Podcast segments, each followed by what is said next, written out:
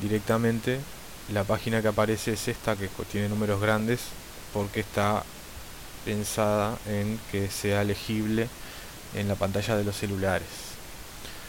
Eh, la información acá eh, es, medio limitada por el, para que no ocupe mucho tamaño, pero bueno, tiene la información básica.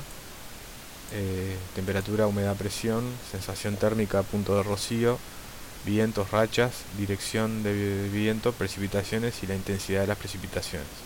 Esta es la precipitación del día. Y las últimas 24 horas solamente con máxima mínima, humedad media y presión media. Si uno va a donde dice panel, puede observar el panel tal cual eh, sale de la, de la capturado de la estación con la información original. Em, lo único que se cambia en esta imagen es que el cuadradito de la luna se gira a 180 grados para que la luna tenga el aspecto que se ve en el hemisferio sur, porque si no queda como se vería en el norte. Y si van a detalle, acá pueden ver si la información detallada con todas las los números y descripciones, ¿no?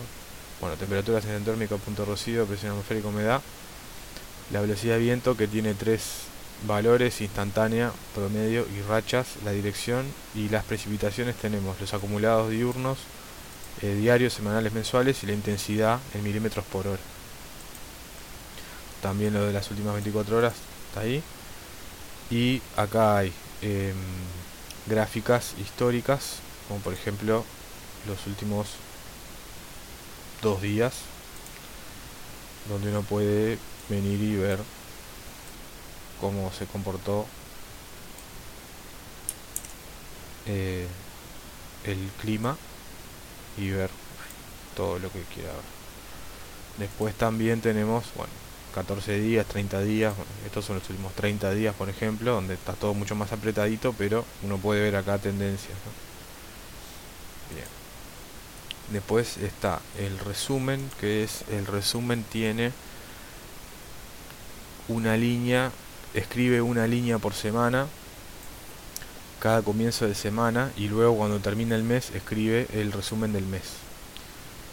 Es un resumen ahí en TXT, digamos, fácil de, de leer, y acá están los las variables que mide y la explicación de las, de las etiquetas y luego los datos históricos que es descargar el archivo DAT con todos los datos.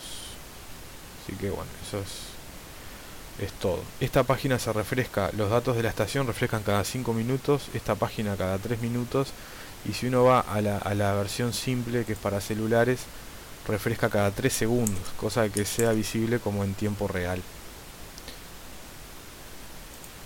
Así que bueno eso es todo